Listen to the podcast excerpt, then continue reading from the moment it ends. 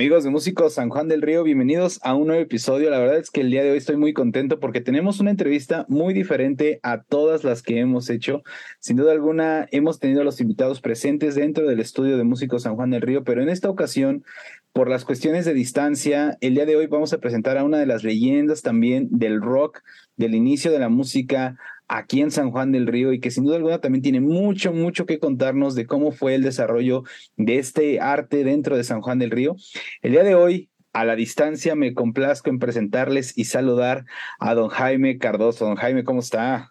Muy bien, muy bien, Charlie. Finalmente podemos platicar directamente, ¿verdad? Y por ahí justamente habíamos estado eh, teniendo comunicación vía el, Messenger de, Facebook y por ahí mandándonos algo de información, pero pues ahora sí ya se concretó y bueno, qué gusto poderlo tener aquí con nosotros porque sin duda alguna su entrevista también va a ser de las más esperadas ahora que se haga la promoción y la difusión porque sin duda alguna también su paso por San Juan del Río en cuestión a la música pues es un parteaguas pues para las nuevas generaciones que siguieron después, ¿no? Y que hasta la fecha seguimos muchas gracias por esas palabras, Charlie. Don Jaime, pues ahora sí, como la pregunta es de vida y obligada, don Jaime, si nos pudiera decir usted de dónde es originario. Mira, fíjate que mm, yo nací en la Ciudad de México. Eh, mi primera infancia la pasé en, creo yo, una de las colonias más hermosas de la Ciudad de México, que es Coyoacán. Oh, hermoso lugar. Sí, fíjate que ahí cerca del, no sé si estás familiarizado con, con esa área, pero yo crecí cerca del Jardín de la Conchita, justamente casi enfrente de donde tenía su casa la, la Malinche. En, en, la calle de Vallarta. Ahí yo crecí, mis, em, fue mi primera infancia y después em, mi familia se mudó a, a, San Juan del Río, de donde mi, te, te, cuento que mi abuelo, Felipe Carroso Flores, fue presidente municipal de San Juan del Río en 1954, interino. Eh, que por cierto, eh, y eso que sigue un poco de publicidad, ¿verdad? Estoy escribiendo, estoy escribiendo, un libro sobre, sobre mi abuelo que le decían el camarón. El camarón, debido a qué, Jaime. Eh, se va a llamar El año del camarón. Entonces es un poco anecdótico y histórico. Es una especie de novela, novela este, histórica que estoy escribiendo sobre ese momento en San Juan del Río. Entonces espero que terminarlo en, el próximo verano y a ver si da la luz pronto. Sí, lo vamos a estar esperando, Jaime, para justamente poder conocer esos otros aspectos históricos que también tienen que conllevar, pues, al tema del que nos trae el día de hoy, ¿no? Que es la música, don Jaime. Y poderle preguntar, don Jaime, entonces, ¿en qué momento de su vida llega esta espinita, este amor por la música? ¿Cómo es que se va mostrando en su vida? Fíjate que es muy curioso porque yo tendría como unos 10 años de edad y eh, eh, mi casa eh, estaba en la calle de Abasolo, en contraesquina del, del Jardín de los Fundadores, antes Jardín Madero. mi abuelo tenía una propiedad muy grande, enorme. Ahora hay una pizzería y hay oficinas y demás. Casi llegaba hasta mi casa, desde la esquina hasta donde está un hotel. Esa es la propiedad de la, bastante amplia. Y teníamos animales ahí atrás y había un chiquero me encontré en un chiquero una guitarra con una cuerda. Ah. Tenía yo como nueve, diez años de edad. Saqué la, saqué la guitarra y que te digo, te digo, para mi buena suerte tenía una cuerda. Y con esa guitarra eh, saqué mi primera canción. Y este, bueno, y, así me entró la espinita. Mi papá me vio que, pues que estaba yo muy concentrado con esa cuerda, después le puse una, una segunda cuerda. Eh, y, me compró la guitarra de un mariachi. Entonces, este, me dio la guitarra y empecé yo a practicar. Yo decía, bueno, ¿y ahora qué voy a hacer con seis cuerdas? ¿Te imaginas? Sí, De una me brinqué a dos, ahora con seis. Dije, ¿cómo le hago? Entonces me iba al, al, mercado de reforma.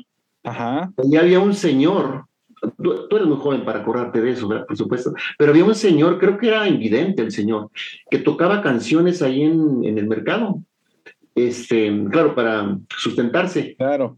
Y yo me concentraba mucho en ver los tonos que, que utilizaba en sus canciones. Cantaba, eh, tocaba y cantaba canciones rancheras. Así es que me fusilaba los tonos que... que me los fusilaba. Y entonces yo me iba a mi casa con mi guitarra. Y empezaba a tratar de reproducir los, los, los este, tonos que ponía mm, el señor invidente. So, eh, eh, entonces, a fin de cuentas, ese señor invidente fue mi primer maestro de música que tuve. Ahora sí que de una manera muy indirecta tal vez, don Jaime, porque pues al final nunca hubo como este acercamiento de decirle, señor, pues me imagino yo creo yo, ¿no? De poderle preguntar directamente cómo es que él hacía las cuestiones en la guitarra. Pero justamente hablamos de un contexto, don Jaime, que pues también nos lleva a un contexto social histórico en San Juan del Río, que es la parte que bueno, realmente una educación musical en San Juan del Río en ese momento pudiéramos decir que era nula totalmente, ¿no? No había una escuela, no había un lugar en donde poder asistir a clases y todo era pues de manera autodidacta y conforme a uno lo que iba escuchando en el oído y tal vez con los discos, me atrevo a decir, don Jaime. Sí, sí, sí, fíjate que tienes toda la razón en aquel tiempo y como otros entrevistados te han, te han comentado, no teníamos acceso a, a nada. Eh, no había escuelas de música alrededor, ¿verdad? Además yo era muy, muy chico, y te estoy hablando, yo tenía como 10 años de edad, 11 años de edad cuando, cuando empecé a hacer mis pininos en, en este instrumento. Eh, y claro, ya después, cuando yo empecé a, a, a, tratar de formar las primeras bandas de rock, yo, yo tenía aproximadamente unos 14 años, iba en la, en la secundaria Antonio Caso tenía como 14 años de edad y estábamos la espinita de hacer un grupo de rock. Nos reuníamos ahí en la calle de Abasolo o en el Jardín Madero, hoy de los fundadores. Nos reuníamos varios amigos, entre ellos personas que tú conoces, como Mario Sandoval, por ejemplo, este, Eduardo Espinosa, eh, Sergio Galde Trejo, también lo conoce el licenciado, eh, un, un, amigo muy querido, eh, que es ahora es general, decíamos el Chato, este, eh, Simón Jaime y varias personas más, nos reuníamos en, en, el, en la calle y, y, planeábamos hacer una banda y tocábamos la música del momento. Mi padre tenía una grabadora de cassette y yo ponía la oreja literalmente en la bocina para tratar de, de detectar los, los, tonos que utilizaban eh, las bandas de rock, eh, sobre todo mexicanas. Y es como empezamos a sacar las primeras canciones, las primeras canciones. Eh, eh, después, eh, tú has de saber, ¿no? Mario Sandoval creo que te ha platicado de esto, sí. pero formamos el, el, primer grupo con Mario, este, su hermano Jorge, con Isaías Olvera Islas Charías, eh, formamos el primer, nuestra primera banda que era Génesis. Génesis, sin duda alguna, también una de las bandas, eh, me atrevo a decirlo porque pues varios inclusive llegaban con esta parte como de, de un lado pues estaba la otra banda Apocalipsis y esa parte Génesis, que eran, pues si las vemos de un lado religioso pues son las dos contrapartes, ¿no? El inicio, el, el inicio y el final, ¿no? El Entonces, final. ¿Qué música tocaban ustedes, don Jaime? ¿Qué, ¿De qué grupos escuchaban la música y decían vamos a tocar? Hijo, fíjate que tocábamos música muy, muy, pesada. Nosotros, que te voy a decir una cosa, Charlie, nosotros realmente no, no iniciamos con tocando esa música, porque antes de nosotros había, había otras bandas, como por ejemplo La Compañía, sí. el Escuadrón, ellos tocaban este, ya música, tú sabes, de Santana, por ejemplo, de Led Zeppelin, tocaban eh, eh, eh, ese tipo de música. Yo recuerdo mucho a La Compañía que me gustaba mucho escucharlo por por el, el, estilo que tenía, ¿no? De rock pesado. Entonces nosotros en Génesis, pues sí, también empezamos a, tocar eh, clásico, música de Santana, ¿sabes, no? Eh, tocábamos música de Black Sabbath, tocábamos, sí, pues, me, tengo muy presente que tocábamos Iron Man, ¿sí? Que te imaginas para esa época, estoy hablando de, de, de principios de los 70, era muy pesado tocar eso este, tocábamos de Led Zeppelin, tocábamos de, de, de Grand Funk. Eh, recuerdo mucho que tocábamos Dentro del Sol, Into the Sun, una canción de, del Grand Funk. Eh, eh, y así, ¿no? Mario Sandoval tenía, o tiene su hermano, su hermano Lalo, que vivía en Tijuana. Claro. Era el que traía los instrumentos, pero con los instrumentos también traía discos de, de, de, acá de los Estados Unidos. Entonces traía, traía discos de Ross Stewart, de Three Dog Night, eh, bandas de ese tipo. Y es cuando nosotros nos escuchábamos, ¿verdad? Y nos familiarizáramos con, e, con, con eso. Por supuesto, también tocábamos de los Beatles, ¿verdad? Eh, ¿Quién no? Eh, pero sí, pero el, el, grupo que hicimos era básicamente de rock pesado, muy, muy pesado que, que tocábamos en esa época. Bueno, y don Jaime, aquí me surge una, una, una, pregunta bien interesante porque pues siempre han existido grupos pues para todo tipo de, de público. Justamente hay música que consideraríamos un poco más comercial, inclusive que se presta como más al agrado de las personas, pero justamente tocamos la parte del hard rock. ¿Cómo, cómo empezó esta trayectoria del grupo Génesis? ¿En dónde empezaron a tocar, don Jaime? ¿Cuáles fueron los primeros escenarios? Y por sobre todo, pues la gente, ¿no? ¿Cómo reaccionaba pues ante esta música, ¿no? Que tal vez pues muchos en San Juan, me atrevo a decir, estaban como muy pues inclusive que no estaban ni familiarizados con el género y poder estar escuchando esta música era como que me imagino que algo muy novedoso. ¿Cómo vivieron esta parte? como te decía, el, eh, otras bandas como el, que tengo más muy presente es la compañía. Este, ellos ya, ya tocaban este tipo de música. ¿sí? Realmente nosotros no, no, no, lo iniciamos, sino había antecedentes de esto. Pero es muy curioso porque a partir de... La primera pregunta sería, ¿cómo nosotros nos, nos involucramos en eso? Yo te dije que una forma fue porque el hermano de, de Mario. Mario, sí. Nos traía discos, ¿verdad? Pero la otra forma que hacía, eh, que pasaba, lo que pasaba es de que yo a veces me movilizaba a la Ciudad de México, me iba a las discotecas que ya me conocían y empezaba a comprar discos a partir de las revistas que leía, como Conecte, había unas revistas de rock, eh, de rock que se vendían en los puestos de periódicos y yo me dedicaba a leerlas, a leerlas y a investigar y veía nombres, nombres de grupos de rock, de bandas y yo me iba a comprar los discos. Y tengo muy presente que cuando iba a la Ciudad de México, ahí cerca de Bellas Artes, había, había unas eh, discotecas. Eh, me, decía, me decía el señor, dice, oye Jaime, tú siempre vienes a comprar, tenemos cientos de discos y vienes a comprar discos muy raros, me decía. Eh, dice Frank Zappa, Frank Zappa, dice, te lo puedo encargar. Este Black Sabbath, del último de Black Sabbath, pues déjame ver.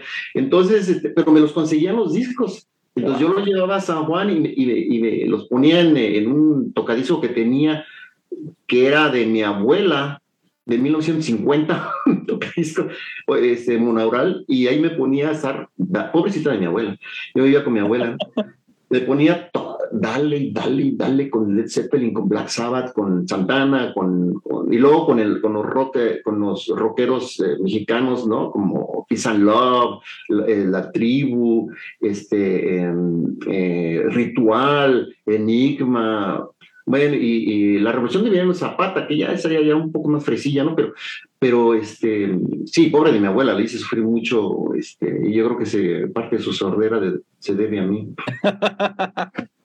Don Jaime, entonces, ¿quiénes conforman la primera alineación de Grupo Génesis? Ah, los que te acaba de mencionar, eh, este, Jorge tocaba el bajo, eh, Mario la batería, Isaías Olvera Islas tocaba la guitarra y yo tocaba la primera guitarra y Mario y yo cantábamos. Pero mira, Charlie, te quiero platicar una anécdota bien curiosa. Adelante, adelante. fíjate que, nos, eh, como te decía, nosotros nos reuníamos en el jardín, en el jardín Madero y, y en Abasolo, a practicar con las personas que te había comentado hace un momento. Nosotros ya teníamos armada una banda, según nosotros, ¿verdad? Con nuestras guitarras acústicas, no teníamos equipo, pero ya teníamos ese proyecto. Después Mario nos invitó a formar este grupo con su hermano y tuvimos la primera reunión de los cuatro integrantes originales. Y a mí me dijeron, Jaime, tú vas a tocar el requinto. Y dije, ¿qué? No, yo no voy a tocar el requinto. Yo voy a tocar el bajo. Yo les dije. Y lo dice, no, Jaime, el requinto. Le digo, si no, no, yo no toco entonces porque yo no me sentía capaz de tocar el, el requinto. Claro. Entonces me acuerdo que, que, el hermano de, de, Mario, Jorge, me dice, ok, toques el bajo. Ah, yo estaba muy contento, muy relajado, me fui a practicar algunas piezas en la guitarra, en el bajo, y el día del ensayo que habíamos quedado de ver, van y me ponen en la, en la mano una guitarra Yamaha, eh, color roja, me acuerdo. Digo, ¿qué? ¿La vas a tocar? Y era el requinto. Entonces, ching, entonces ahí empecé yo a, a, tratar de sacar cosas, ya habíamos practicado algunas cosas con las guitarras acústicas con Mario, y no nos salía tan mal, pero los requintos ya te has de imaginar, ¿no? Los, los solos que yo me echaba, me lo echaba en dos, en dos cuerdas nada más. Y me acuerdo una anécdota, fíjate que, que Lalo Espinosa, el, el, el, spin que le decíamos, muy amigo mío, éramos muy amigos, eh, o somos muy amigos, él y yo. Me acuerdo que, que una vez le pregunté, él venía con otro, él no tocaba todavía, y, pero venía mucho a los ensayos. Le digo, oye Lalo, ¿cómo, cómo ven los requintos? Y Lalo me dice muy honesto, dice, Jaime, ¿sabes qué? Un poquito aburridos, me dijo. Entonces yo dije, no, no, no, no, tengo que ver cómo no se suenan aburridos. Y fue cuando, fue cuando, eh, cuando descubrí las, las escalas pentatónicas, ¿sí? Por mi propia cuenta. Entonces empecé a buscar y ¡pum! Le di en el clavo, una primera escala pentatónica. Entonces empecé a practicar y a partir de, de, ese comentario de Lalo, se lo tengo que agradecer a Lalo su honestidad, ¿verdad? Este, di un salto y entonces ya empecé a, a jugar eh, con el diapasón de la guitarra, a mover los dedos de aquí para allá, a sacar semitonos y, bueno. Pero sí, eh, que te comento, fuimos los cuatro elementos originales, wow. personales que te acabo de mencionar. ¿En dónde se presentaban, don Jaime? Mario te platicó esta anécdota y cuando yo escuché la entrevista y qué memorias, pero también qué, qué anécdotas de esa época, ¿no? Eh, si te acuerdas, si recuerdas, este, nuestra primera presentación fue de un señor que nos contrató, yo no recuerdo el nombre ni quién era, pero nos contrató para una fiesta. Entonces me acuerdo que Mario le dijimos, oye, nosotros tocamos música pesada. No le hace. Era en, ¿dónde sería? No me acuerdo dónde, Mario sacó Acapulco, no, no sé dónde. Y el papá de Mario tenía un vehículo modelo de los 50, un, un vehículo muy antiguo pues ahí nos fuimos. Ahí metimos los aparatos. Entramos nosotros y hasta, los, hasta nuestros aficionados iban ahí en ese carrito. Y contra todos los pronósticos, llegamos. llegamos a nuestro lugar de destino, tocamos en ese pueblito, Charlie, en un pueblito. Tocamos Santana, tocamos Black Sabbath y improvisamos por ahí una que otra cumbia. Me acuerdo que tocábamos La Suegra Digo, pues cuando menos para que no nos tiren botellazos, ¿no? Claro. Este, y me, caí de la nube más alta, eh, eh, la, la, canción esta, y este, pero todo era rock pesado. Y nos pagaron, creo que nos pagaron, creo que Mario dijo que 40 o, 40 pesos, 80 pesos, ya ni me acuerdo. Esa fue nuestra primera, nuestra primera tocada Charlie.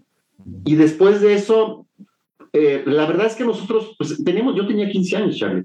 Entonces yo vivía pues, en mi casa, pues este, comía pues, de la comida de mi casa, Mario también, todos éramos, teníamos nuestro papá y nuestra mamá, entonces realmente no teníamos una necesidad económica. Así que cuando nos contrataban se nos hacía muy raro y nosotros cobrábamos casi, casi lo que sea. Y me acuerdo que el Apocalipsis, los chicos del Apocalipsis, muy buenos amigos, por cierto, con Enrique Segura, con todo, todo eh, todos ellos muy, buenos amigos, ¿verdad? Con Chihuahua y demás. Me acuerdo que en aquel tiempo, ya Chihuahua no estaba todo en Apocalipsis, pero me acuerdo que en aquel tiempo decían, oh, los de Génesis este, no cobran, ellos pagan eh, pagan la luz, nos decían.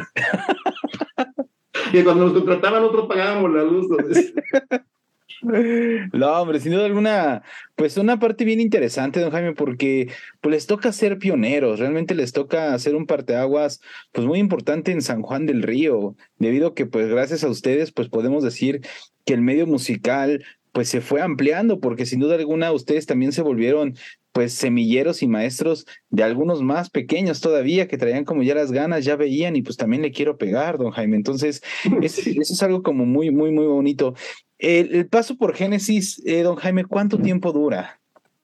Eh, uy, mira, Charlie, te, voy a ser honesto, yo en San Juan, eh, mi paso por la música duró nada más como alrededor de cinco años, porque yo en 1975 me mudé a Querétaro, a la ciudad de Querétaro, porque me fui a estudiar psicología, con, presente con Mario, Mario fuimos compañeros en la universidad, entonces me fui y este y entonces, eh, pero, pero anteriormente, quizá un año duré en Génesis, eh, tal vez. Eh, después de eso, este, toqué con, con Rock Family.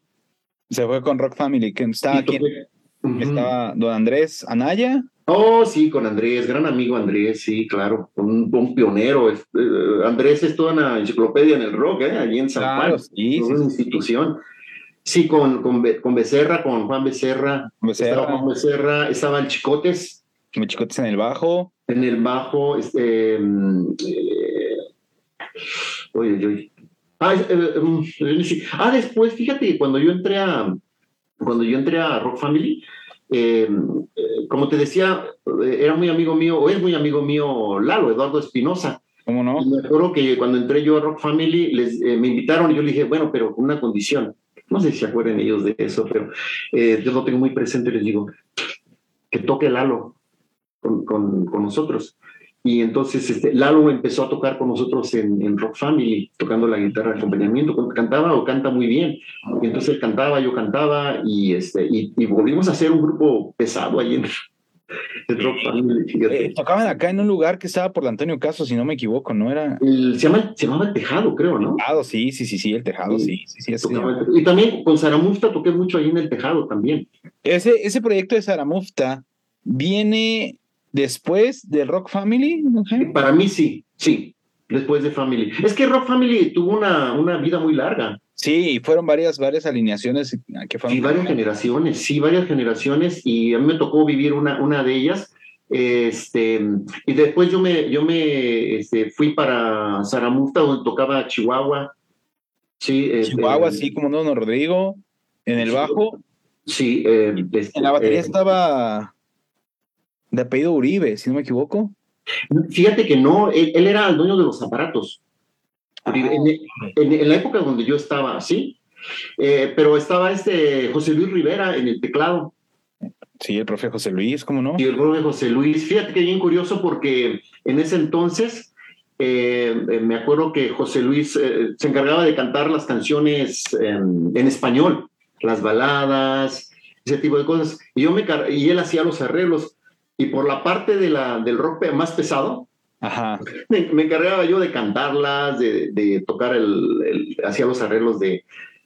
Tocábamos canciones en ese tiempo de Chicago, tocábamos canciones, me acuerdo que tocábamos beginnings, sí, sin tener trompetas hacíamos arreglos, tocábamos, eh, de, ya no estaban los Beatles, tocábamos de Paul McCartney, de, los, em, de los Winds, tocábamos canciones de ellos, tocábamos eh, música chicana, eh, de acá de Estados Unidos, de War, producido Guerra, el grupo, el grupo War, del hermano de Carlos Santana, tocamos eh, de, esas piezas. Y claro, también era un grupo un poquito más comercial, entonces José Luis, muy buen músico, se encargaba de hacer los arreglos de, las baladas y yo de lo, del lado eh, del classic rock, del rock. Classic rock.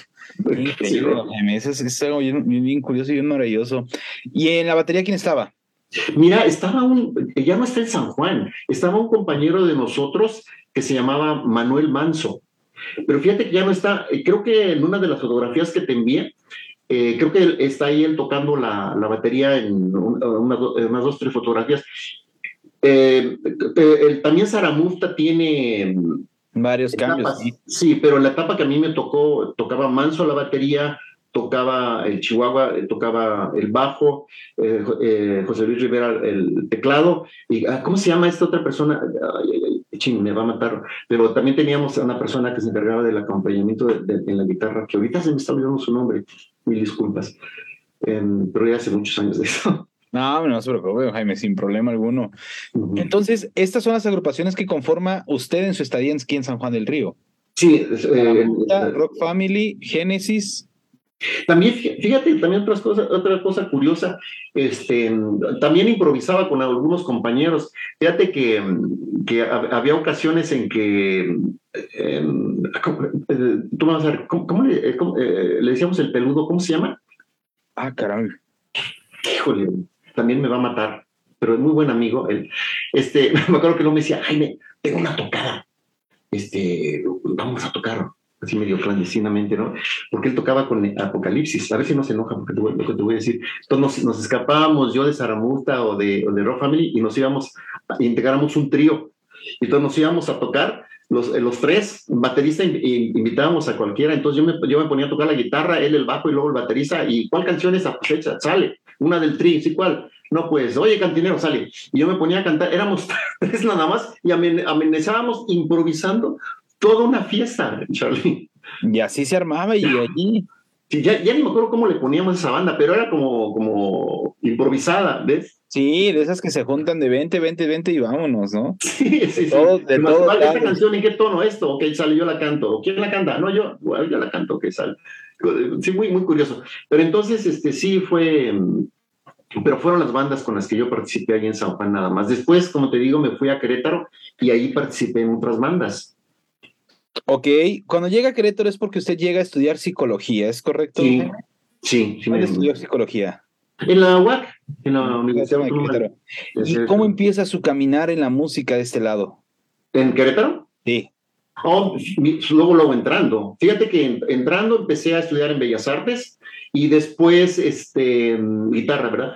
Y después, eh, dentro del mismo ambiente de la universidad, eh, conocimos, Mario, Mario Sandoval y yo conocimos, porque, eh, repito, él y yo nos fuimos a estudiar psicología, estudiamos juntos cuatro años allá. conocimos a un gran amigo, que todavía es muy gran amigo mío, Vicente Osorio Cervantes, un gran guitarrista y compositor. Este, él, sigue tocando en, Querétaro, toca jazz, eh, toca eh, muy, muy, eh, un guitarrista muy brillante. Llegamos a Querétaro y Mario y yo pues, teníamos ya tres años tocando juntos, o más o menos, tres, cuatro años. Y estaban, se hizo una fiesta de, de bienvenida a los, a los, a los alumnos de Nueva A los alumnos.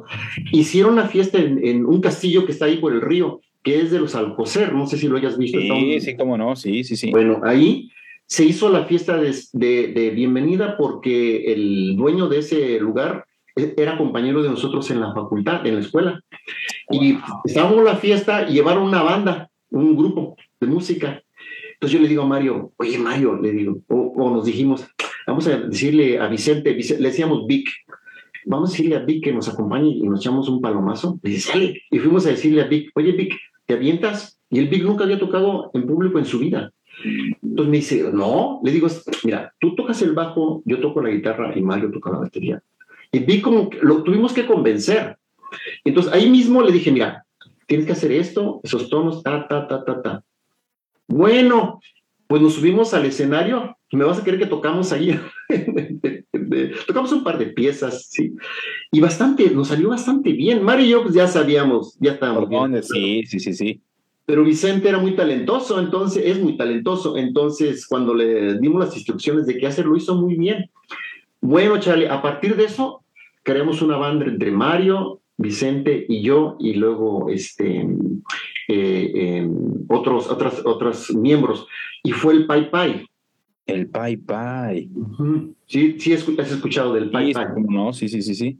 Sí, Mario ya, ya mm, si mal no recuerdo, si la memoria no me falla, eh, Mario con su hermano, con Yolanda, en paz descanse, hombre, este, ya, ya habían estado tocando con el Pai Pai, pero cuando nosotros, cuando Vicente y yo nos yo me reintegré a tocar con Mario y, Vicente, formamos otro, otra etapa del Pai Pai. ¿Y qué crees, Charlie? Otra vez rock pesado. O sea, lo siguió también. Sí, tocábamos rock pesado. Después se integró un, compañero de nosotros que le decíamos Lenin, que acaba de fallecer, fíjate, ahora hará unos tres, cuatro meses. Arturo, este, un excelente guitarrista, él tocaba por notas. Entonces ponía el atril y teníamos cuál del Black Sabbath, ponía la partitura de las piezas de Black Sabbath enfrente de él. Y entonces este, él, y, yo, em, eh, Arturo, Lenin, y yo hacíamos primeras y segundas en, en, el, en el requinto. Eh, también estaba un compañero de la prepa que se llama, se apellida Monjarás, él tocaba a veces el acompañamiento, así es que llegamos a tener tres guitarras. Eh, Arturo y yo tocábamos los requintos primeros y segundas, y Mojarás nos acompañaba en la guitarra, luego Vicente en el bajo y Mario en la batería. Órale. sí, y luego fíjate que hubo un tiempo que se integró un, compañero que era, era americano, él era, era de origen, hablaba perfectamente en inglés. Así cuando cantaba, cantábamos las canciones, Charlie, dejamos a un lado el wash and wear. Tú sabes qué es el wash and wear, ¿no? Sí, sí, claro, wash washando ahí la canción. pues dejamos a un lado el wash and wear porque teníamos quien las cantara en un perfecto inglés, que era, se llamaba Larry, el, Larry Juárez se, se, llamaba él. Así es que él cantaba, cantaba las canciones en inglés, así es que se oía muy bien la banda, fíjate. Qué increíble, don Jaime.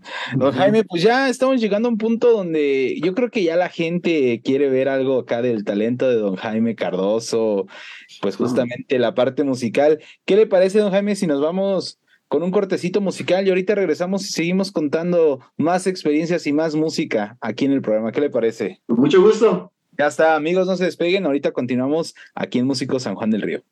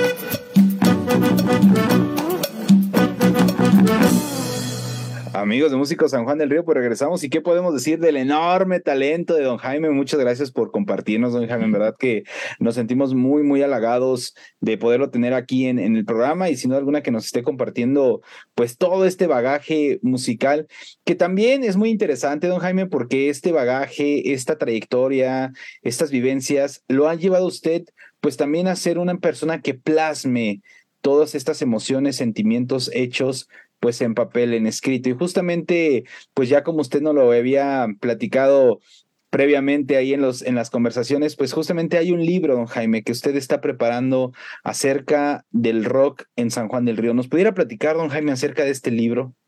Sí, mira, Charlie, fíjate que este libro eh, ya, de hecho, ya lo tengo terminado hace, hace un tiempecito. Nada más eh, eh, estamos esperando algunas propuestas para la publicación. tengo dos versiones del libro, Charlie. Una versión es de, con, doble espacio, son como 180 páginas, es, es una versión. Y una versión más corta es de aproximadamente 80 páginas. Eh, sí, en, la, versión larga, toda la primera parte es un, eh, una especie como de estudio sobre el rock en general, eh, para aterrizar en el rock nacional y después la segunda parte es el específicamente en San Juan. En San Juan. esa es la versión larga. La versión corta este, es solamente si, circunscribe a la, a la, parte de San Juan eh, todavía tratando de hacer análisis, ¿qué es, lo que, qué es lo que es mi intención? Yo tengo una formación un poco sociológica, antropológica, entonces siempre queda esa espinita, ¿no? Sí, cómo no, sí, sí, sí. Entonces, eh, eh, José Manuel Velázquez Álvarez me hizo el gran favor de, y el honor de escribir la introducción al libro una, muy bella introducción. Sí, eh, eh, pongo hay fotografías, eh, hay anécdotas como lo que estoy platicando, pero también hay análisis. Mira, por ejemplo, te voy a poner un par de ejemplos. Adelante, adelante, don Jaime. fíjate que, fíjate que el, rock en general y el rock nacional en, en, el rock en general y en el rock nacional tuvieron un papel muy importante las mujeres, fíjate. Y es algo que yo veo como que no se ha tomado mucho en cuenta o no se habla frecuentemente.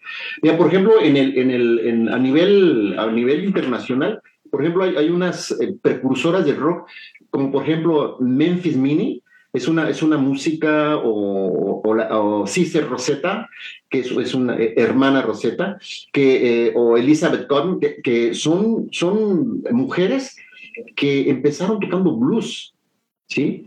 Y estas mujeres impactaron a músicos como de la, del tamaño de Eric Clapton, de Little Richard, de, de Johnny Cash, de Chuck Berry esas mujeres impactaron eh, eso. Y, y, una cosa muy interesante, Charlie, es de que en México una de las pioneras del rock fue una mujer. Se llamaba Gloria Ríos.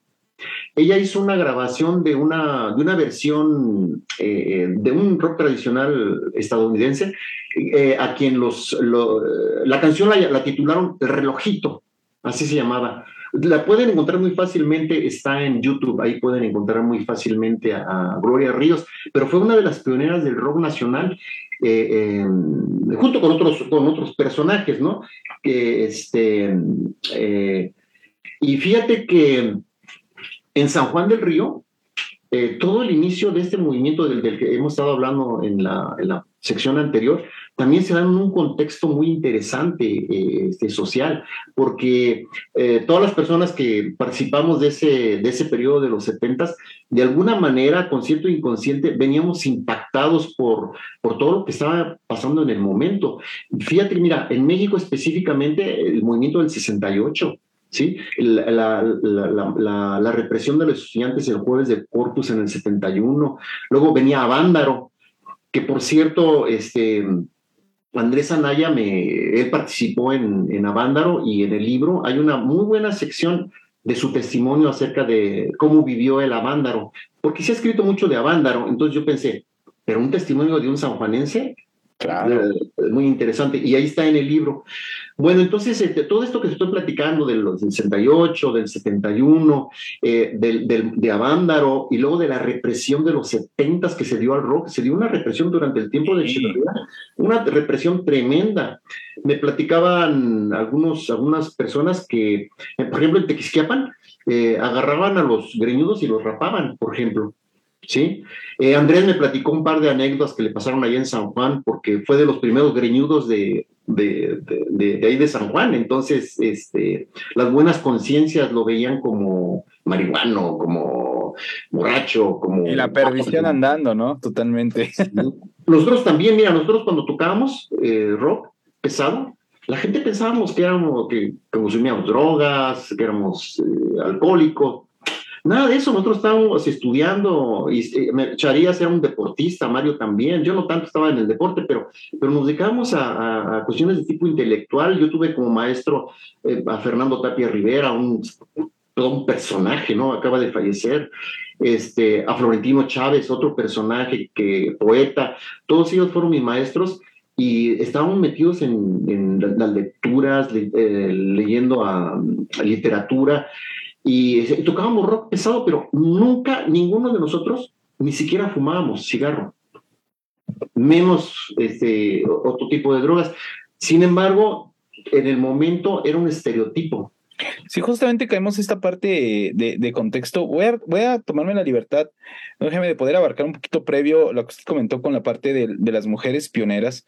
Pues es bien sabido de que justamente en la época de los 50, pues hablamos de Estados Unidos, todavía, pues realmente gran parte de los estados, pues todavía había una segregación hacia la gente de color, o sea, realmente era una cuestión muy difícil para ellos y el hecho de que una mujer empezara a imponer, empezara a ser partícipe en la sociedad, pues era súper mal visto, era una cuestión inclusive de delito, ¿no? O sea, una mujer no podía meterse, si a los hombres costaba en ese momento que un, que un hombre de color pudiera integrarse a la sociedad, pues ahora una mujer muchísimo menos, ¿no? ¿Con qué derecho se atrevían a hacerlo, ¿no? Entonces... Mira, Charlie, fíjate, fíjate que eso que dices tú es muy fundamental para entender eh, eh, cómo, inclusive cómo se dio el rock en San Juan, porque fíjate que lo que pasó es de que originalmente la, el blues, el rhythm and blues, todo eso es precisamente viene de, tiene raíces africanas, me refiero a los afroamericanos, ¿verdad? Y, como tú dices, imagínate si, si los afroamericanos estaban estigmatizados, todo el problema racial, imagínate la mujer era doblemente, además de mujer afroamericana, uh, eh, y fíjate que después viene Elvis Presley. un blanco. Parte aguas, un parteaguas. Sí, Chuck Berry, que era también afroamericano, este, tenía, pues es uno de los creadores de Rhythm and Blues, ¿sí? Sí. Chuck Berry el Little Richard, no se diga, en su piano y el, primer transvesti del, del, rock se maquillaba. Eh, si te fijas, todos esos son afroamericanos, pero entonces viene, viene Elvis Presley y empiezan a blanquear el rock. Eh, y, incluso Charlie empiezan a cambiarle, a, modificarle las letras a las canciones originales. Y eso pasó mucho en el rock nacional. ¿eh? Todos los Rockin' Davis, los eh, locos del ritmo, todo, todo este tipo de, de, rock pasaron como por una purificación del rock, Charlie. Porque el, el, muchas, muchas eh, covers que hacían esos grupos, las letras originales eran, eran muy fuertes para la época. Claro. Pues, eh, es bien sabido que justamente el rock tiende eso, ¿no, don Jaime? A ser un, un lenguaje pues totalmente muy, muy libre, o sea, pues muy libre, muy, muy de libertad en el aspecto de poder expresar lo que uno siente, ¿no? Yo creo que eso es una de las grandes eh, o grandes banderas que dirige al rock, ¿no? Justamente la parte de libertad y en el exponer lo que justamente pues uno siente. Y justamente cuando llega el rock aquí a México, de cierta manera un país todavía muy conservador, muy cerrado a, las cuestiones liberales de la época, me atrevería a decirlo, con el movimiento, el movimiento hippie que se dio 60, 70, que era un movimiento totalmente eh, de libertad, un totalmente de un sentimiento de la paz y en contra de la guerra, pero, pero México justamente está en un punto también donde todavía no le cayó el 20 a México de que el mundo estaba cambiando y eso consigue justamente eh, afecta al, rock nacional, a las primeras agrupaciones en que pues la letra tiene que ser muy diferente. Inclusive yo me atrevo a decir que pues las letras solamente eran amor y desamor, justamente, no, no era como otra cosa como político, como en cuestiones de, de sexualidades, es algo como muy complejo, ¿no, Jaime? Sí, pero fíjate, pero sí, tienes toda la razón, fíjate que en, el, en la época de los 60, cuando se, se da un auge del, del rock and roll, Sí, con, con, todos esos grupos, grupos este, eh, que ya conocemos, ¿no? Eh, te, mencionaba los, eh, los hooligans, los, los Crazy Boys, los hermanos Carrión, los Hitters, los Belmonts, todo este tipo de grupos hacían covers de, de, música norteamericana. Pero Charlie, lo interesante de este asunto es de que, de que tenía que cambiar las letras. Ya te voy a poner un ejemplo. Mira, por ejemplo, Gloria, que todavía la tocamos. Es una canción que de tres tonos, muy fácil de interpretar. Gloria, yo tenía. La letra original de, de Gloria es este, una, una, es una letra muy sensual. ¿Sí? Entonces donde se expone la, la, sensualidad de la mujer y de, un chico. Eso le quitaron a la letra. Eh, mira, hay una canción que me, llama muchísimo la atención. Eh, no sé si te acuerdas de la canción esta de Un hombre muy respetable. No sé si recuerdas ese título de esa canción. Eh, em, sí, era, sí, bueno, esta, esta canción, ¿quién déjame, déjame ver si la tengo, quién ha tocado. Bueno, quien la haya tocado. La letra original de los Kings la, pieza es original de los Kings y habla, en términos generales, de homosexualidad. Habla de, de, infidelidad.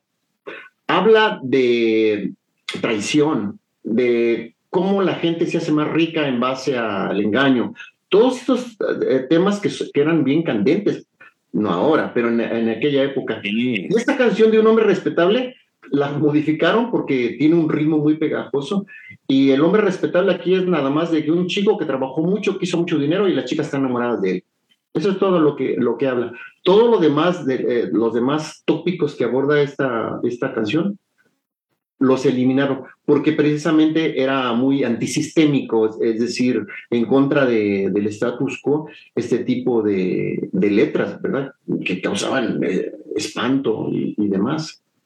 Es una cosa, una cosa bien, interesante, Jaime, porque sin duda alguna esto, esto conlleva, pues también de cierta manera, pues a que los mismos jóvenes y las nuevas generaciones pues digan, es que este, esta música, este rock a mí no me representa, ¿no? Yo quiero hablar justamente de lo que yo quiero hacer, de la sexualidad, de la parte homosexual, que también en la década de los setentas, pues era inclusive todavía ya más sencillo o más fácil ver, pues a parejas que ya empezaban a salir públicas a la luz en cuestión de mostrar su sexualidad. También la parte del racismo, en contra de la guerra, en contra de los propios políticos, ¿no? Ya existían estas partes de, de canciones de protesta. Entonces, sin duda alguna, conlleva toda una, una parte eh, que hay que englobar desde muchos, desde muchos aspectos, don Jaime, pero que sin duda alguna es el mismo contexto histórico de lo que siempre la humanidad ha venido repitiendo por ahora sí que siempre su misma historia, ¿no? Que es la parte de un opresor, un oprimido, y que de alguna manera tiene que buscar la forma de poder expresar ese sentimiento, porque la música es sentimiento totalmente, es justamente el arte del alma que, genera pues justamente estas piezas que van en contra ¿no? de, de la sociedad misma. Fíjate que eso nos impactaba a nosotros en, en San Juan de, de, alguna u otra manera. Fíjate que eh, el, el, grupo Génesis, por ejemplo, era un grupo muy contestatario, como también lo fueron, eh, por ejemplo, Almas en la Hoguera. Eh, sí. Si has escuchado de, de José de Manuel la, de la familia Velázquez. Sí, su hermano, eh, eran dos hermanos, su hermano este, y, um, José Manuel, que fue el que escribió la introducción al libro. Eh, en, sí, e, eran ellos, eh, Génesis y algunos otros grupos, eran, éramos muy contestatarios. no nos gustaba salir en Siempre en Domingo, por ejemplo. Si nos hubiera invitado Raúl Velasco Siempre en Domingo, nosotros hubiéramos dicho que no, porque éramos muy contestatarios, estábamos en contra de de ese rock um, eh, acartonado, de, esa música acartonada. Eh, eh, hay que contextualizar lo que estoy diciendo, ¿verdad? Claro. En, aquella época. Y otros sí, sí, otras bandas, pues sí, sí, este. Estaban dentro del concepto. Sí, sí, se adaptaban a esa situación muy bien, ¿no? Y yo creo que es sano tener tener esas diferencias. Mira, te voy a contar una anécdota que no recuerdo si Mario te, te, contó esa anécdota que representa muy bien lo que pasaba en San Juan y de alguna manera como que es un reflejo de lo que pasaba, ¿no?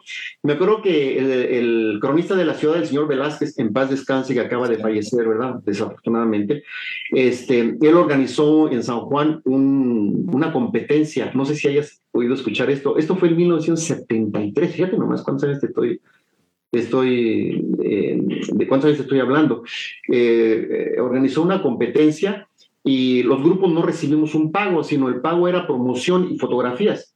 Entonces nos tomaron fotografías, por ahí, por ahí están a los grupos de aquella época en diferentes lugares. A nosotros nos tomaron en las peñitas. Por ahí te mandé una fotografía donde sí, estamos en las sí. peñitas. Sí, muy buenas fotografías. Entonces, este, eso fue nuestro paga, eh, esa promoción a través de fotografías. Y entonces el concurso era de rock. Pues llegamos en, en, en un balneario que se llamaba Guarrica. Ya no sí, existe. cómo no, donde está la, la plaza. Sí, y entonces ahí empezamos, no hombre, nosotros practicamos, ya te has de imaginar, rock, Black Sabbath, Led Zeppelin, este, cosas así muy pesadas, Grand Funk, sí, cosas así muy, muy, muy locas, algunas piezas de, del rock nacional, etcétera, ¿verdad? Y llegamos y yo con mis requintos, mis escalas recién aprendidas, mi escala pentatónica recién memorizada, estaba todo emocionado, tocando, bla, bla, bla, y todos los grupos también, creo que la compañía también participó también, rock muy pesado, todos tocamos rock. Este, ¿Quién crees que ganó el concurso? Apocalipsis. Apocalipsis. ¿Con qué canción crees que ganó? O sea, que sonapan. ¿Cuál, ¿Cuál, habrá sido sí, la canción? Bien, es bien curioso, porque ganó con. Eh, ¿Verdad? Ah, es que sí, con la canción poquito, la, la, la, señal no, aquí. Oh, oh eh, sí, te, te, decía que en el concurso, eh, el concurso lo ganó Apocalipsis con la canción Sacazonapan. Entonces el concurso era de rock, pero ganó Sacazonapan. Entonces era muy interesante porque de eso, este, Génesis, Apocalipsis, ¿verdad? Génesis, Apocalipsis, eh, refleja un poquito, un poquito esa, esa contradicciones que había en, en aquel sí. momento, ¿sí? Pero Los grupos de rock, sí, los grupos de rock que participaban en la banda y que luego fueron muy marginados y se fueron a los ollas funk y, y, tenían lugares clandestinos y demás. Y en San Juan, fíjate, muy curioso, estaba la casona, ya sabes, estaba ahí enfrente del, del Jardín de Independencia. Y estaba el sindicato de textiles Salas, que estaba en, la, en Cuauhtémoc. En Cuauhtémoc, sí, como no. En la calle, ahí estaba el, el sindicato de, de, de, textiles Salas. Y, y nosotros tocábamos, era nuestro, nuestro gallo funk, ahí de los grupos como Génesis, como Almas en la Hoguera y, otros grupos, ahí tocábamos nosotros. ¿Quién iba a la, ¿quién iba al, a, la, a la calle Cuauhtémoc? los chavos de la estación y de las colonias populares. Eran nuestros fans, chavos así de las colonias populares. Y en la casona iba gente un poco más de la clase media para arriba. Aunque también, también iba, yo, yo iba la, llegué a ir a la casona, ¿no? Iba, iban personas también de otros tratos sociales, pero, pero era más o menos, se, notaba mucho la división. La diferencia, ¿no? Sí, la diferencia, la diferencia de, de perspectivas, de cómo veíamos las cosas, ¿no? otra vez en el contexto de los 70, ¿sí? sí. Ya de es otra realidad. Y... Sí, ya la, realidad ha cambiado totalmente, don Jaime. Sí, Entonces... San Juan había 15 mil habitantes, Charlie. Sí, estaba muy, muy, muy reducido entonces, don Jaime. Ahorita hay más de 200 mil habitantes en San Juan. mil, es correcto. Don Jaime, este libro Esperemos poderlo leer pronto todos acá en San Juan del Río y sin duda alguna para nosotros aquí en Músicos San Juan del Río va a ser todo un poder y un gusto poder estar difundiendo el gran trabajo que usted está haciendo, don Jaime. Pero don Jaime, dígame. No te iba a decir, Charlie, que tú eres uno, eh, de alguna manera eres, autor del libro, porque mucha información que, que tengo la he tomado de tus entrevistas. Ah, mire, pues justamente. Así es que debería de poner tu nombre también ahí. Ah, hombre, todo, un honor sería para, para nosotros, pero sin duda alguna, esta parte de compartir, don Jaime, pues sin duda alguna, pues es muy interesante, ¿no? De que por propia voz de los propios músicos, pues la misma historia de la música en San Juan del Río se vaya contando, ¿no? Es bien interesante cómo se van hilando historias, cómo justamente de un proyecto nacen otros dos y nacen otras anécdotas y nacen otras historias. Y es algo sumamente, sumamente maravilloso, Jaime, y que sin duda alguna, pues vamos a tener ahora sí que todo el privilegio y todo el honor de poder leer este escrito que justamente usted está haciendo y preparando y que yo sé que muy pronto verá la luz. Pero, don Jaime, me gustaría abordar entonces... Regresando un poquito al contexto musical como músico, usted eh, toma parte de la formación de, de Pai Pai, eh, estando en Querétaro. ¿Cuánto, tiempo, ¿Cuánto tiempo estuvo ahí? Uy, serían unos... Es que mira, lo que pasa es que Pai empezamos quizá un, año, eh, soy un poco diciéndote fechas aproximadas, y después ese grupo eh, em, lo transformamos a, evolucionó y le pusimos marasmo. Marasmo. Sí, se llamaba marasmo. Este, eh, pero, era, era, básicamente lo mismo de Pai Pai. ¿Sí? Era como una evolución, pero decimos que ni me acuerdo por qué. Bueno, teníamos un compañero que lo veíamos muy flojo y por eso le pusimos marasmo, pero, pero fue un proceso así de, de, evolución y, de, eh, y tocábamos igual música, te puedo decir, por ejemplo, de los Eagles, de los, de los Eagles tocábamos, tocábamos el Hotel de California a dos guitarras, Charlie, con partitura, sí, eh, y seguíamos tocando Black Sabbath, seguíamos... Eh, Tocábamos música del tri porque nos encantaba la, la música contestataria del, del más, más, bien que del tri, del Three Souls in My Mind. que fue el proyecto vio. Sí, después ya era, ya era el tri, ¿no? Ajá, eh, evolucionó, pero eso fue varios años, Charlie, como unos dos, tres años más o menos, ¿sí? Y yo al mismo tiempo tocaba en otros grupos, en un grupo de, hicimos un proyecto con Vicente, de un taller, eh, pusimos taller artístico experimental. Eh, así lo hicimos y tocábamos eh, música eh, Latinoamérica, latinoamericana y tocábamos música de nosotros. Nosotros componíamos la música. Entonces llegamos a participar en muchísimos lugares como compositores. Participamos en un festival nacional de música universitaria y tres de nuestras canciones quedaron en los diez primeros lugares a nivel nacional. Sí, este, yo tengo una canción, se llama Vamos, que por cierto la, dediqué al movimiento 8 de mayo, de, no sé si, si sepas, pero en, el 8 de mayo, en, 1980, hubo una represión de estudiantes de la normal superior en, Querétaro, le dieron una golpiza, y yo estaba, eh, estuve muy involucrado ahí con, trabajando con ellos desde el punto de vista musical, Y yo compuse una canción que fue una de las que quedó entre los primeros 10 lugares. Es un, es un tipo bossa nova. Y ahorita mi amigo Vicente Osorio, que vive en Querétaro y sigue tocando y tiene una banda que continúa con una banda que yo participé, se llama Pachacan, se llama Pachacan. Es un grupo en Querétaro. Este, eh, o ya la grabaron, estaban por grabar mi canción ahí en Querétaro. Wow. Fíjate después de tantos años por fin va a ver la luz y pues también va a ser un gusto poderla, poderla disfrutar también y compartir, don Jaime. Entonces, pues realmente hablamos de una trayectoria bastante, bastante interesante, don Jaime, estando aquí en, en Querétaro. Pero, don Jaime, ¿regresa a San Juan o, o es cuando usted ya, ya va para Estados Unidos? Mira, no, fíjate que, que después de Querétaro, Charlie, es que híjole, como dice mi esposa, yo soy pata de perro, ¿verdad? Fíjate que después de Querétaro, este, terminé mi carrera y empecé a dar clases en la universidad. Yo di clases en la escuela de psicología y, y después estuve seis meses trabajando en el Antonio Caso, en el con Mario Sandoval en el Departamento de Orientación Vocacional. Pero después yo renuncié y me metí ya a trabajar de lleno a la universidad fui coordinador de la Central de Servicios a la Comunidad y después decidí estudiar una maestría, maestría en Ciencias Sociales y me fui al estado de Guerrero porque en el estado de Guerrero había una, una, una este, maestría muy connotada, muy con, con, con, maestros de, a nivel internacional de gran calibre. Me fui a estudiar ahí, ahí toqué en unas bandas y luego me, eh, en Chimpancingo y después me fui a Acapulco y trabajé muchos años como maestro en la universidad y en Acapulco participé en bandas, en, en, muchos grupos. Por ahí te mando unas, unas fotografías, también te mandé unas fotografías de algunos grupos de los que toqué en, en, Acapulco. Trabajé en cruceros ahí de, de esos de, lujo. Toqué allí este, en, el, Centro Internacional de Acapulco con 2.500 gentes. Di conciertos con mi banda, sí, muy multitudinaria. Estamos hablando de miles de personas. Eh, teníamos una banda, yo no la crié, ya estaba, ya, ya, ya existía, se, llamaba eh, Joven Guardia se llamaba Joven Guardia y dábamos unos conciertos así con mucho, con mucha gente. Si tocábamos música folclórica latinoamericana y canto nuevo. Ok. Y también teníamos, eh, ahí ya me llamaban bandas, por ejemplo, me decían, oye Jaime, necesitamos este, un guitarrista, ¿cuándo? En una hora. Chintrole, ¿cuál es el repertorio? Pues este, este, este, este.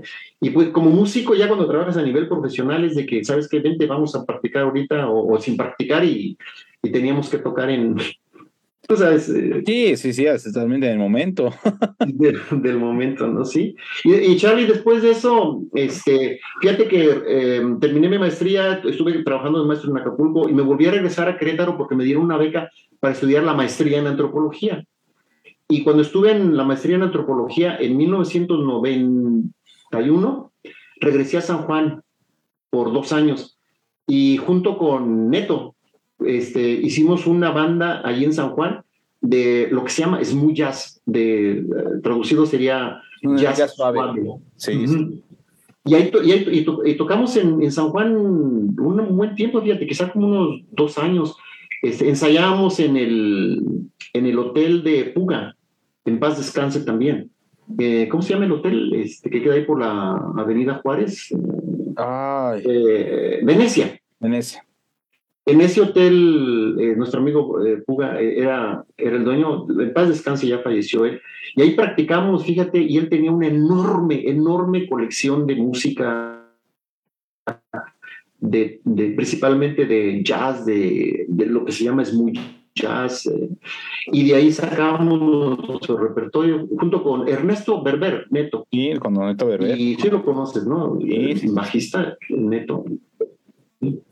Y, hicimos una banda, eh, llegó a tocar este también con nosotros Lencho. ¿Cómo no? Discúlpame, yo lo conozco como Lencho, pero también nos entrevistado en Tocaba con nosotros, sí, tocábamos en un café, no sé si exista todavía, que se llama, un café que queda en, eh, híjole, mano, qué barbaridad, tengo que ir a San Juan otra vez, porque hasta las calles se me están olvidando los nombres, pero un café ahí en el centro de la ciudad, este, tocábamos ahí, este, eh, nuestro smooth jazz, nuestro, pero era, jazz lo que tocábamos. Eh, y también tocábamos ahí en la avenida, ¿cómo se llama este lugar donde muy conocido, donde, donde, donde hay música? bueno, ahí en la avenida tocábamos, tocábamos este, en el patio colonial, ¿se llama? Sí, patio colonial, ¿cómo no? Sí, ahí, ahí, ahí también, digamos, tenía una temporada. Eh, tocábamos bossa nova otra vez, eh, este, también tocábamos boleros. Era, eh, esa vez mi propuesta que yo le hice al grupo Aneto es que hiciéramos algo un poquito diferente. Un poquito diferente, además por cuestiones comerciales, porque tocar algo diferente pues nos abría un espacio ante un público diferente. Claro. Increíble, Jaime. Sin duda alguna, pues una gran, gran, gran trayectoria de todo lo que usted pues ha vivido y ha hecho dentro de la música. Y justamente pues esto también lo conlleva pues a que pues de cierta manera nosotros estemos teniendo una charla a la distancia porque llega un momento en que usted justamente tiene la oportunidad de irse para Estados Unidos. Sí, antes, antes de comentarte cómo viene Estados Unidos, te quiero comentar de, una, de un personaje muy importante en, en San Juan, que, que pionera del rock, que es Lorena Espinosa Moreno, si la conoces. Lorena es, es muy amiga mía, yo es una persona que estimo mucho, pero es una, es una de las pioneras del rock en San Juan, Charlie. ¿eh? Te, recomiendo mucho que la entrevistes porque ella también es una enciclopedia andando porque eh, yo creo que es una de las... Eh, mira, en San Juan de Río, ahorita te platico lo de lo que me estás preguntando. Claro, sí. Pero en San Juan, fíjate que en aquella época había pocas mujeres Mira, Yolanda, la hermana de Mario, desafortunadamente falleció. Ella tocaba el teclado. Este, había una chica, se llama Ruth, eh, Alvarado, eh, cantó con nosotros una temporada muy corta. Y Lorena, y Lorena todavía, todavía este, prevalece en el mundo de la música, ¿sí? Entonces, eh, entonces Lorena es una de las, de las personas que yo respeto mucho, que admiro mucho, eh, toda su prevalencia en la música, cómo ha continuado, cómo superó toda esa desventaja social que a veces eh, desafortunadamente tenían y a veces tienen las mujeres, ¿no? te quería hacer ese comentario bueno, pues entonces ya justamente aquí está por propia voz de don Jaime, que aquí vamos a tener próximamente en el programa a doña Lorena Espinosa, aquí vamos a estar muy gustosos de poder entrevistar y que justamente cuente su historia para todos nosotros. Sí, sí, sí, sí. Y relacionado con Estados Unidos, fíjate, lo que pasa es que mi esposa este, es, eh, nació en Los Ángeles. Es de origen mexicano, sus padres son mexicanos, pero ella nació en Los Ángeles. Entonces, eh, cuando nos casamos, em, eh, decidimos mudarnos a Los Ángeles Sí, entonces primero viví en Los Ángeles, estuve trabajando allí en una, soy psicólogo, entonces estuve trabajando en una clínica en, en, Los Ángeles, después nos vinimos para aquí en Arizona, que es en donde estoy viviendo ahora, en la ciudad de Chandler, Arizona, que es una zona conurbada a Phoenix, la capital. Y fíjate que aquí también tuve la oportunidad de tocar en, en tres grupos musicales, aquí en Estados Unidos.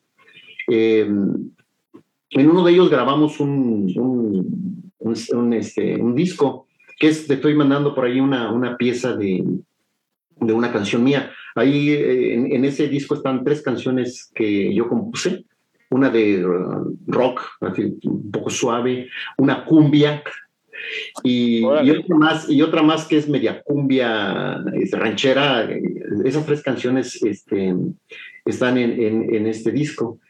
Y ahora, eh, Charlie, en este momento creo que también te había comentado, tengo un, tengo un proyecto, fíjate, que, que muy, muy interesante, con un músico español. Se llama Javier de Mabel. Ojalá tengas oportunidad por ahí de poner algo de los videos que te mandé. Claro, vamos a poner algo de él. Un súper musicazo, Javier, Javier de Mabel. Y fíjate que él vive, yo vivo en Arizona, él vive en Seattle, Washington, en el estado de Washington, no en la capital. Está mm, aquí en el norte de los Estados Unidos y estamos practicando a control, a control remoto, la tecnología nos permite hacerlo. En dos semanas yo voy a, voy a reunirme con él en Washington, en Seattle, porque vamos a practicar en vivo eh, un repertorio que ya hemos estado preparando. La música incluye canciones de él, canciones mías, unas cuatro canciones, dos de, dos de él, dos mías.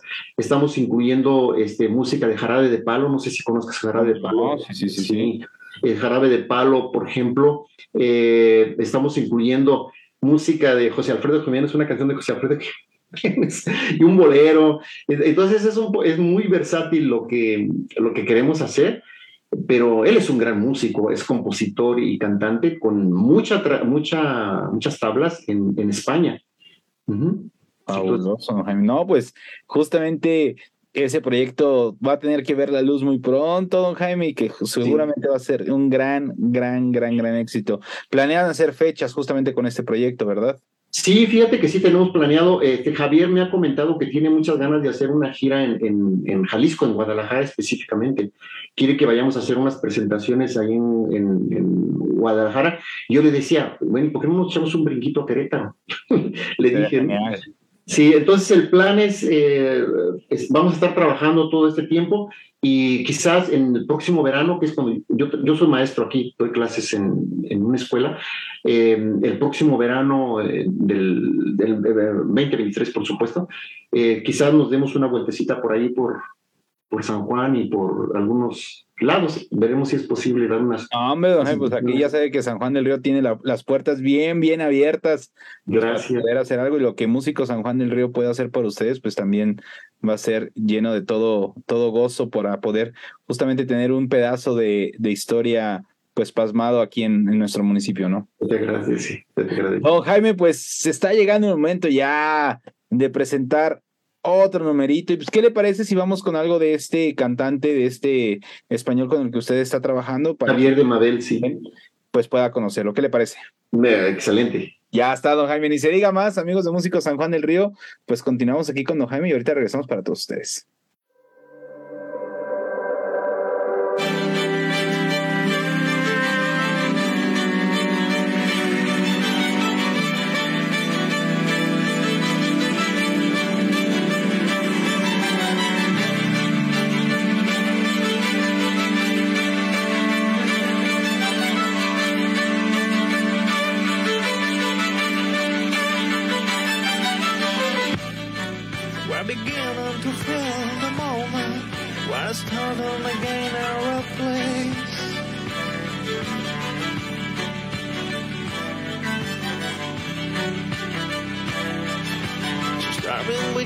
of the world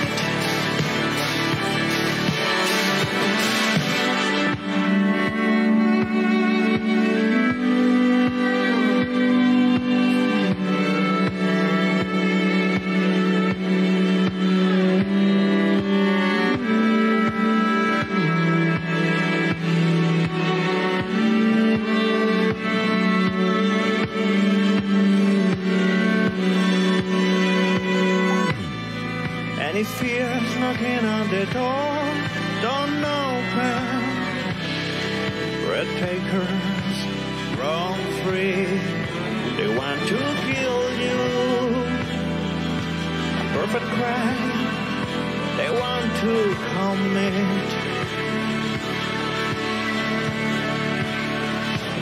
We are great, just people, we want to work more.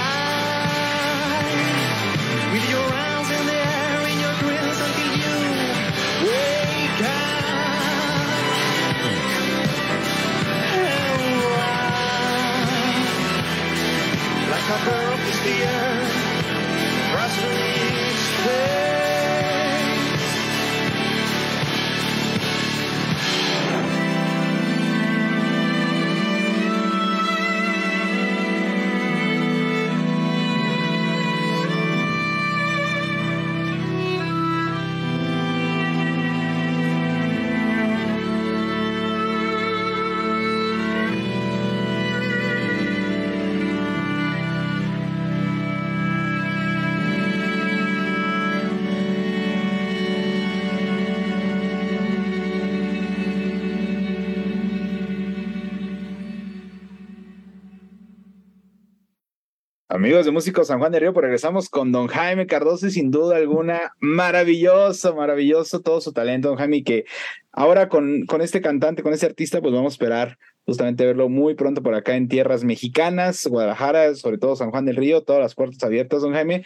Pero don Jaime, ya llegamos a donde yo no quería llegar porque esto se disfruta y seguramente toda la gente que lo está viendo lo está disfrutando de igual manera. Pero, justamente ya el tiempo hace lo suyo, hace de las suyas y pues nos estamos yendo, don Jaime, pero no me quiero ir sin que antes pues usted haga uso de su palabra, eh, pues mande saludos, pues ahora sí que lo que usted guste comentar, don Jaime. Mira, este, Charlie, eh, para no aburrir tanto a la gente, solamente quiero mandar un saludo a mis grandes amigos, a Andrés Anaya, a, Chicotes Alfonso Martínez, a Rodrigo Alvarado en Chihuahua, tocamos eh, juntos un tiempo, eh, a Lompe, que también lo entrevistaste por ahí, a mi, gran amigo Enrique Segura, que nos comunicamos este, frecuentemente con, con Enrique, por supuesto, mi gran amigazo Mario Sandoval, eh, a Juan González, que ya hace rato no me acuerdo su nombre, qué barbaridad. Juan González, muy, muy gran amigo, su hermano, sus hermanos, unas bellísimas personas, sus, hermanos, a Becerra, ¿verdad? A, Bruno, a, Rafael Uribe, Enrique Garduño, que fue también uno de los pioneros como empresario, mi amigo Lalo Espinosa, Lorena, por mi gran amigaza Lorena Espinosa, un abrazo, y tantos amigos que, de, de, a Neto, a Lencho, a todos ellos les mando un, fuerte abrazo y, espero que todos estén bien por allá. Y por supuesto también un saludo a un gran amigo de nosotros, a Gabriel, Gabriel Neir, el Gravas. Un, un saludote allá. Fíjate que yo estaba en contacto con él. Y pues un abrazo a Gabriel donde se encuentre. Hasta allá arribota, hasta allá arribota. Allá arribota seguro, tocando por allá. Tocando, haciendo, haciendo de las suyas. Sí, sí, Bien, entonces, don Jaime.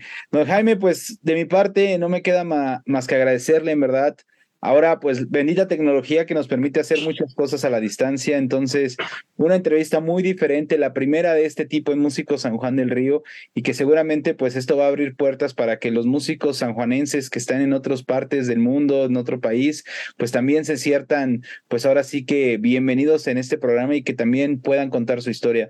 De mi parte, más que agradecerle, don Jaime, toda mi admiración, todo mi respeto, porque sin duda alguna lo que ustedes, lo que usted ha estado haciendo, pues sin duda alguna es lo que nos permite hoy por hoy, pues a las nuevas generaciones poder seguir haciéndolo. Muchas gracias, don Jaime. Muy amable por sus palabras y un saludo. Un enorme saludo. Pues amigos de Músicos San Juan del Río, pues esto ha sido todo por el día de hoy. La verdad es que estamos muy contentos. Nos vamos con un gran, gran, gran, gran programa. Y pues ya lo saben, nos vemos la siguiente semana por el mismo canal a la misma hora con un nuevo invitado aquí en Músico San Juan del Río. Nos vemos. Adiós.